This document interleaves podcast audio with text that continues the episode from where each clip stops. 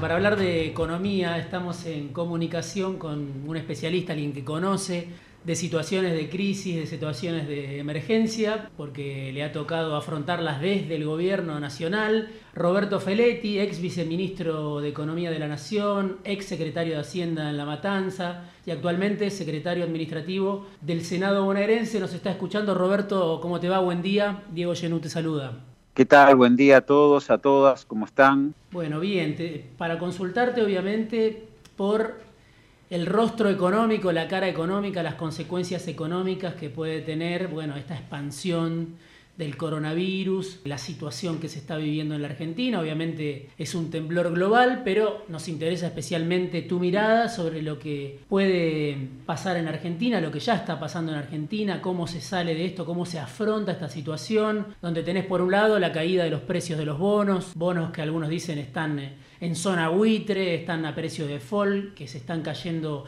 a un ritmo pronunciado, con el riesgo país muy elevado, la caída de los commodities a nosotros nos perjudica especialmente la caída de la soja, pero también tenés la caída del petróleo y el impacto sobre la economía real, sobre la situación cotidiana de millones de argentinos por una recesión que este, ya lleva muchos años, tres años de Macri sobre cuatro, y que ahora, cuando se suponía que empezaba a salir la economía hacia adelante, bueno, las medidas de restricción extremas empiezan a golpear o pueden golpear muy fuerte en algunos sectores. Específicamente, ese es el cuadro y la pregunta para vos, Roberto, es cómo se sale, cómo se puede salir de esto en el mediano, en el corto plazo, desde el gobierno nacional, con políticas activas. ¿Cómo estás viendo esta situación, este cuadro múltiple de complejidades? Primero, una, rápida caracterización del escenario internacional. Lo que el coronavirus sincera es la debilidad de la demanda global. Es decir, la demanda global fue tremendamente golpeada por la crisis del 2008-2009 a, a escala internacional y nunca hubo políticas efectivas de recuperación. Si hubo política monetaria, hubo mucha liquidez internacional que bajara la tasa de interés, que permitiera una licuación de las deudas contraídas a largo plazo, pero la demanda concreta, el consumo concreto, no se recuperó. Sí, te leí el en algunos artículos donde vos planteás, bueno, esa crisis de 2008 solamente se salió adelante de esa crisis con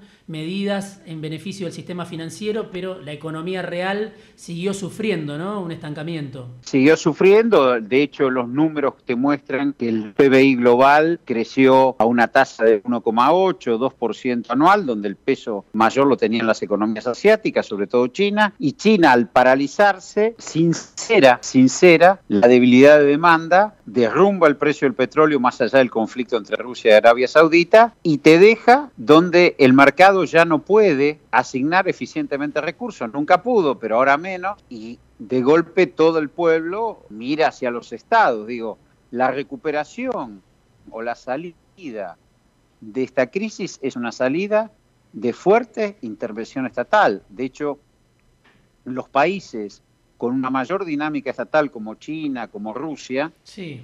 están sufriendo menos, están sufriendo menos y están en mejor posición líderes europeos como Macron, como Sánchez, como Merkel, están planteando la necesidad de intervención estatal y tienen paquetes fiscales para sostener esto. Trump ha comenzado a revolear dólares de apuro y, contrariamente, líderes como Boris Johnson o como Bolsonaro que minimizan la crisis, que tratan de que todo siga igual, están siendo repudiados. Digo, acá hay un, un cambio muy fuerte de paradigma y la necesidad de los estados interviniendo.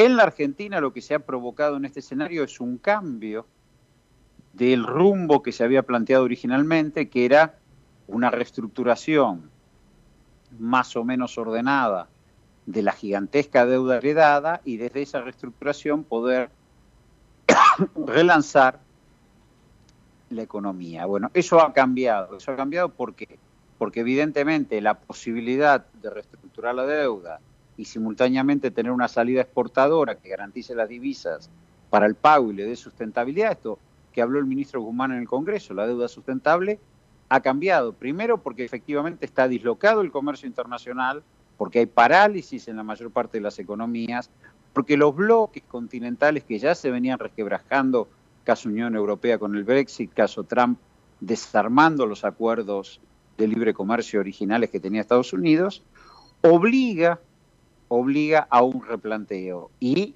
eso, lo que hace el coronavirus, como te decía antes, golpeando el, consumo de las principales economías del mundo, bueno, desploma el intercambio, el intercambio comercial global, limita la salida exportadora y cambia el cual el ministro Guzmán iba a trabajar. Hoy ya tenés un riesgo país que se aproxima o que flota en torno a los 4.000 puntos. Esto hace que si vos antes pensabas en este alargamiento de plazo, baja de tasa, quita de 20 puntos, bueno, hoy ya estás pensando otra cosa. Ya, ¿Qué ya estás pensando? ¿Qué, capacidad tiene hoy? Y me parece que el mercado, el mercado está descontando que Argentina va a ir con una quita mayor, va a ir con una oferta de quita mayor. Yo no quiero anticipar un número porque no sería correcto que hiciera eso. Pero evidentemente lo que se venía barajando inicialmente, que era, bueno, tratemos de llegar a la negociación eh, sin, eh, interrumpir los pagos, sin estar en cesación de pagos. Tratemos de llegar a la negociación en un escenario donde el precio de los bonos se mantenga en el orden de un 50% del valor nominal, 55% del valor nominal.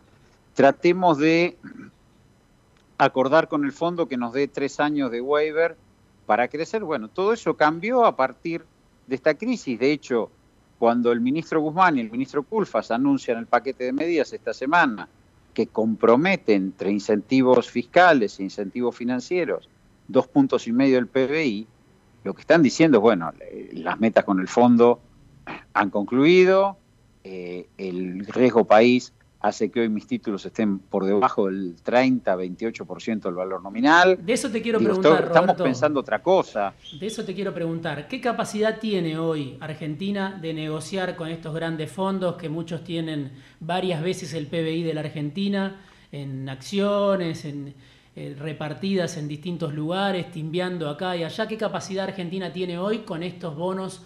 A este nivel, porque ahí sabes obviamente que hay una discusión, algunos dicen esto beneficia a la Argentina, porque ya los precios de los bonos están muy bajos, otros dicen no, esto lo perjudica más. ¿Cuál es la fuerza que tiene Guzmán, Fernández, el gobierno argentino hoy para sentarse en esa mesa? ¿Cuál, cuál dirías que es esa fuerza? Mira, la Argentina tiene la fuerza de dos cuestiones.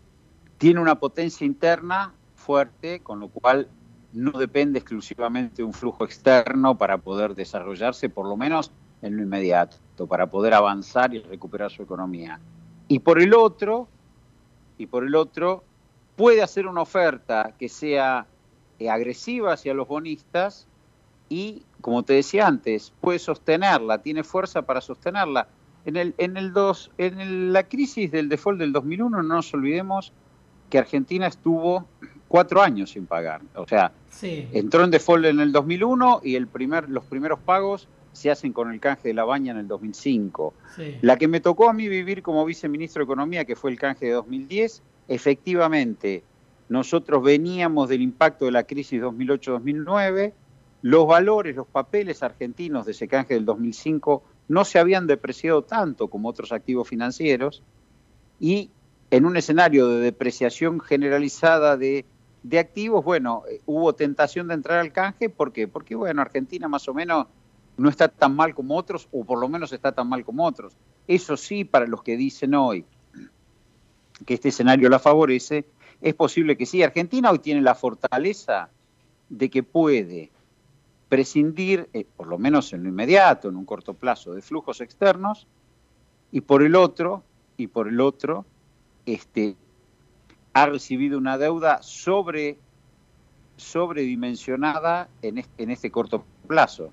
Ahora, lo que uno lee habitualmente en los medios, este, en los voceros, obviamente, de, que muchas veces empatizan con los fondos de inversión extranjeros, en las consultoras del mercado, es, bueno, esa oferta, esa quita agresiva de la que habla Guzmán, que va a permitir un crecimiento, que va a permitir que la deuda sea sostenible, bueno, esa quita obviamente no va a ser aceptada y se plantea ya el escenario del default. Me imagino el, gobierno, obviamente, por lo que yo hablo incluso con algunos funcionarios, no creo que busque el default, pero creo que contempla la posibilidad del default.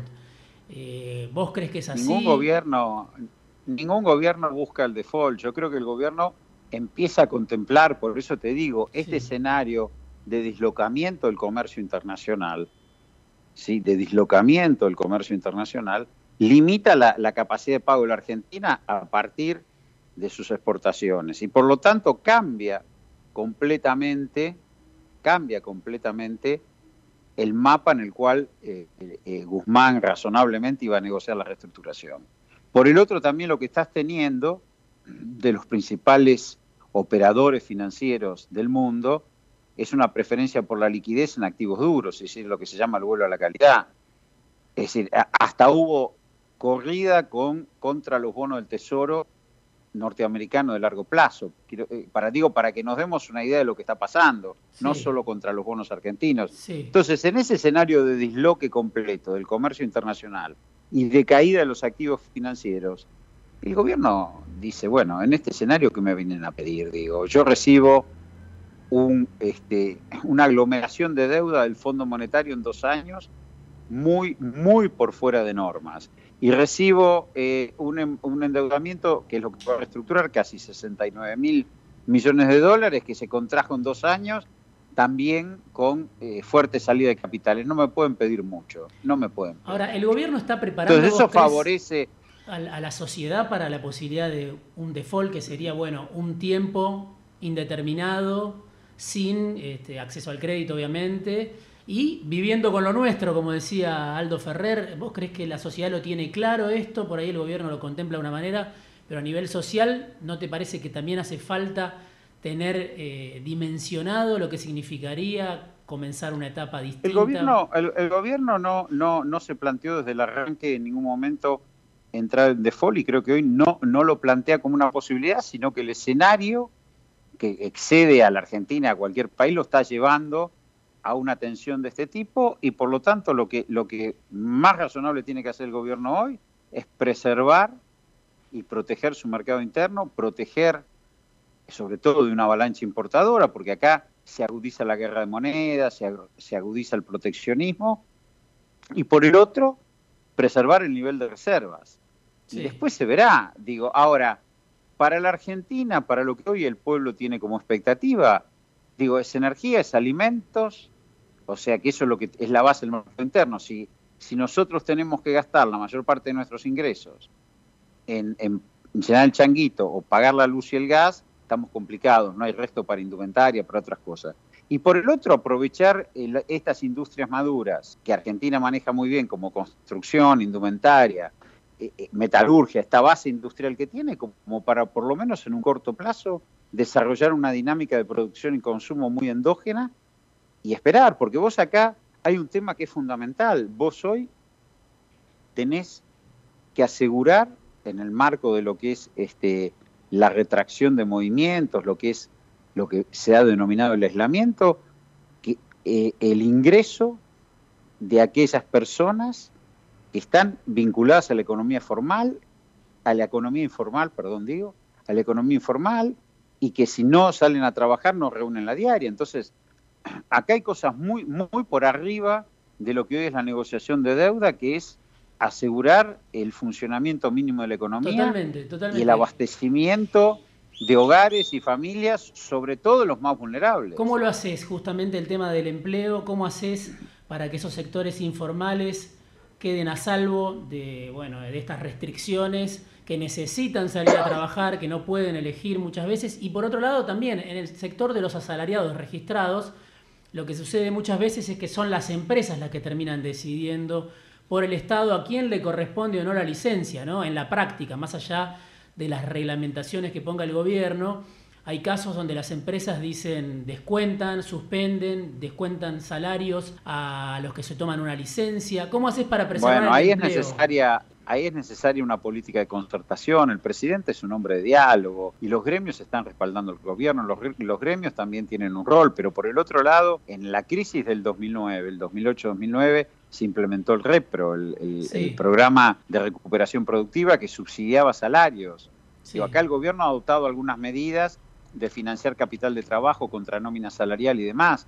Me parece que todo lo que haga eso en la economía informal. En la economía informal tiene que haber un conjunto de medidas de asistencia directa, rápida, directa, que asegure abastecimiento, que asegure los servicios esenciales. Si no, es muy difícil sostener eh, las políticas de aislamiento.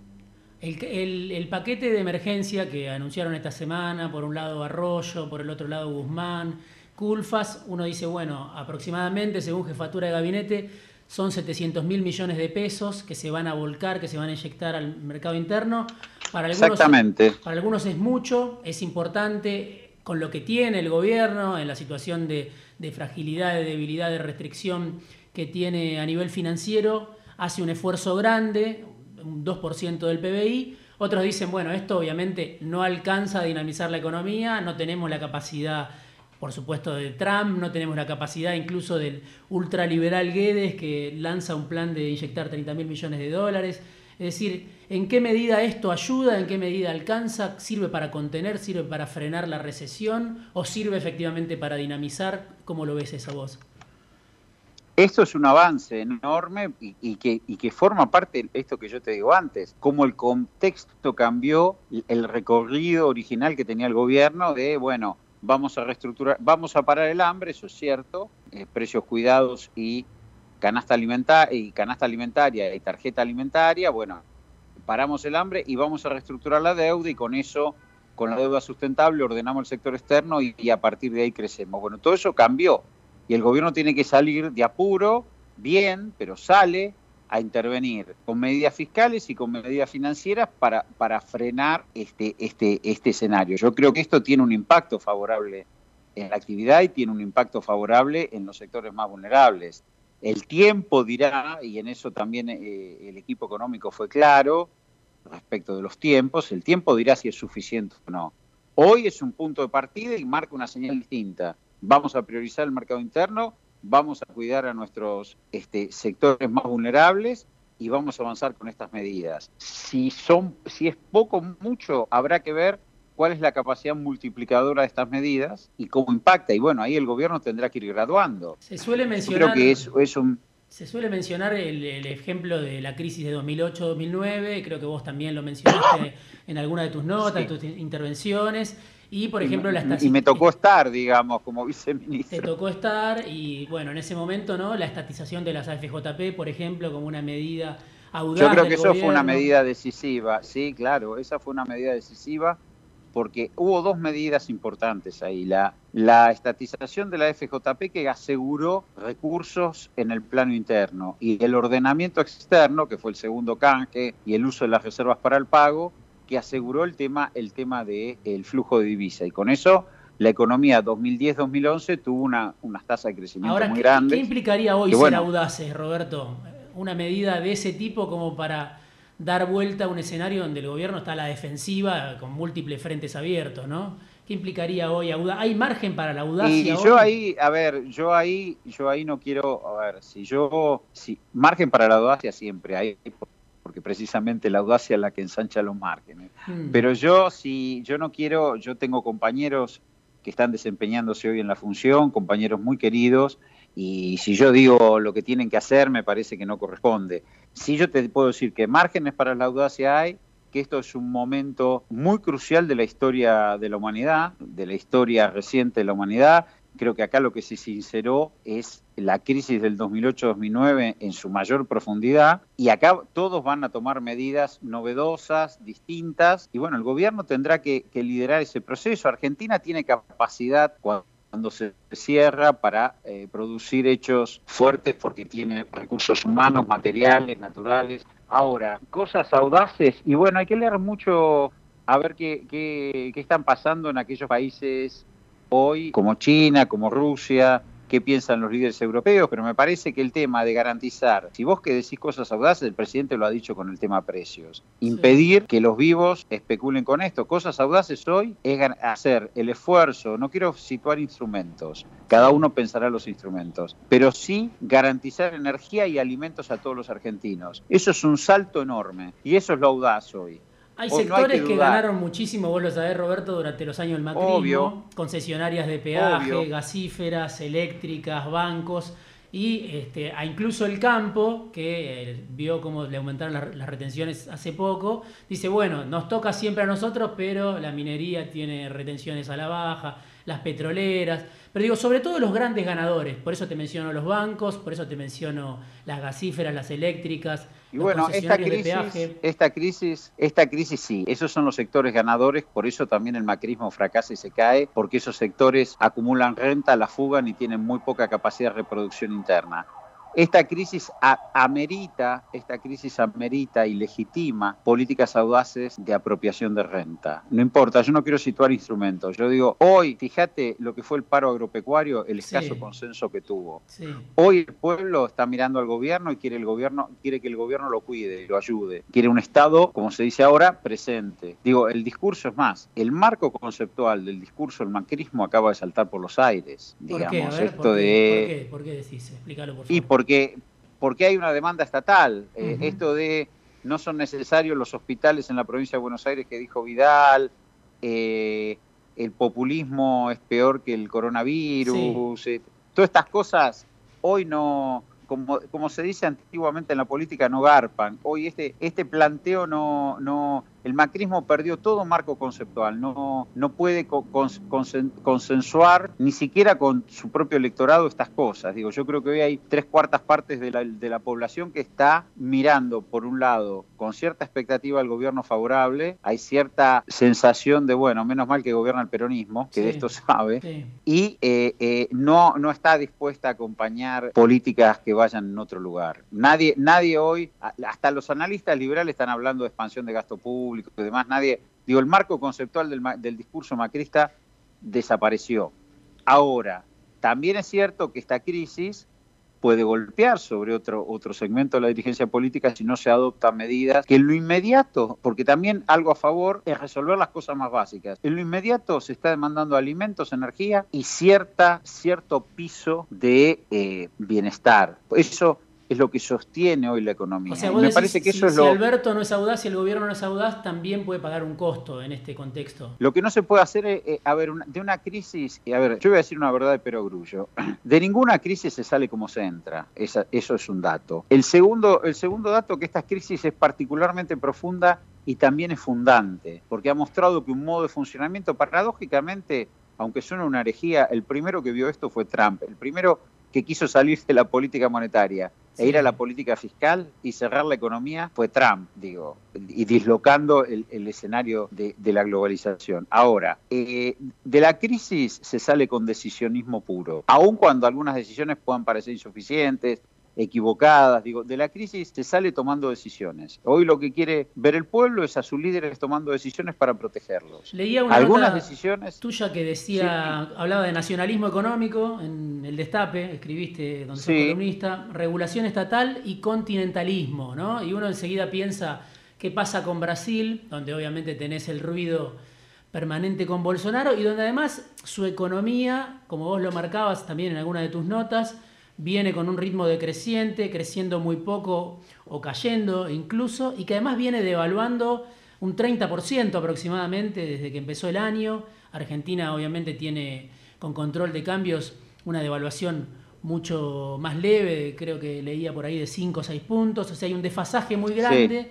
¿Cómo te acoplás? ¿Hasta qué punto te acoplás a lo que está planteando Brasil? ¿Cómo convivís? ¿Cómo, cómo cómo salís airoso de, esta ecuación con un gobierno opuesto a nivel político y con un Banco Central de Brasil que te está, te está corriendo con la devaluación y sabemos que siempre tiene impacto en la Argentina. Hay que ver, hay que ver si Bolsonaro no se convierte en un rey que reina pero gobiernan otros en este escenario brasileño. Hay que ver, digo, si no pasa eso en esta etapa, hoy te lo digo, ¿no? ¿Y qué sectores días serían? atrás. ¿Qué sectores serían? Y bueno, me parece que los viejos sectores industriales hoy eh, encuentran un escenario mucho más favorable Digo, Brasil, y en parte es culpa también del PT, sobre todo el último tramo del gobierno del PT, fue conformando un bloque financiero agropecuario parecido al de la Argentina, con una tasa de interés eh, real positiva muy alta y con una dinámica de primarización de exportaciones grande, es una cosa que no produce nada, produce los mismos efectos que la Argentina, y fue retrayendo el viejo histórico bloque industrial. Me parece que hoy el escenario va a obligar a un bloque, a un bloque industrial más fuerte para, para eh, eh, sostener esa sociedad. Y yo creo que ahí Argentina tiene mucho para discutir, más allá de la propia figura de Bolsonaro. Ahora, Argentina hoy lo primero que tiene que hacer es movilizar sus recursos. La enorme cantidad de recursos, como te decía antes, naturales, materiales, humanos, tiene que movilizarlos en pos de enfrentar este escenario. La capacidad ociosa de la industria también, ¿no? La capacidad ociosa. La capacidad ociosa de la industria, la capacidad ociosa de la industria, su capacidad de producción de alimentos, su capacidad de producción de energía, su base industrial y su, su base científico-tecnológica tiene que ser movilizada en el marco de consensos, mimada. Roberto, te agradezco el tiempo, me quedé ya sin programa, pero vamos a seguir charlando en otra oportunidad secretario administrativo del Senado bonaerense, ex viceministro de Economía de la Nación y ex secretario de Hacienda de La Matanza. Gracias, Feletti, por haber estado esta mañana en Fuera de Tiempo. Abrazo grande, gracias por el contacto.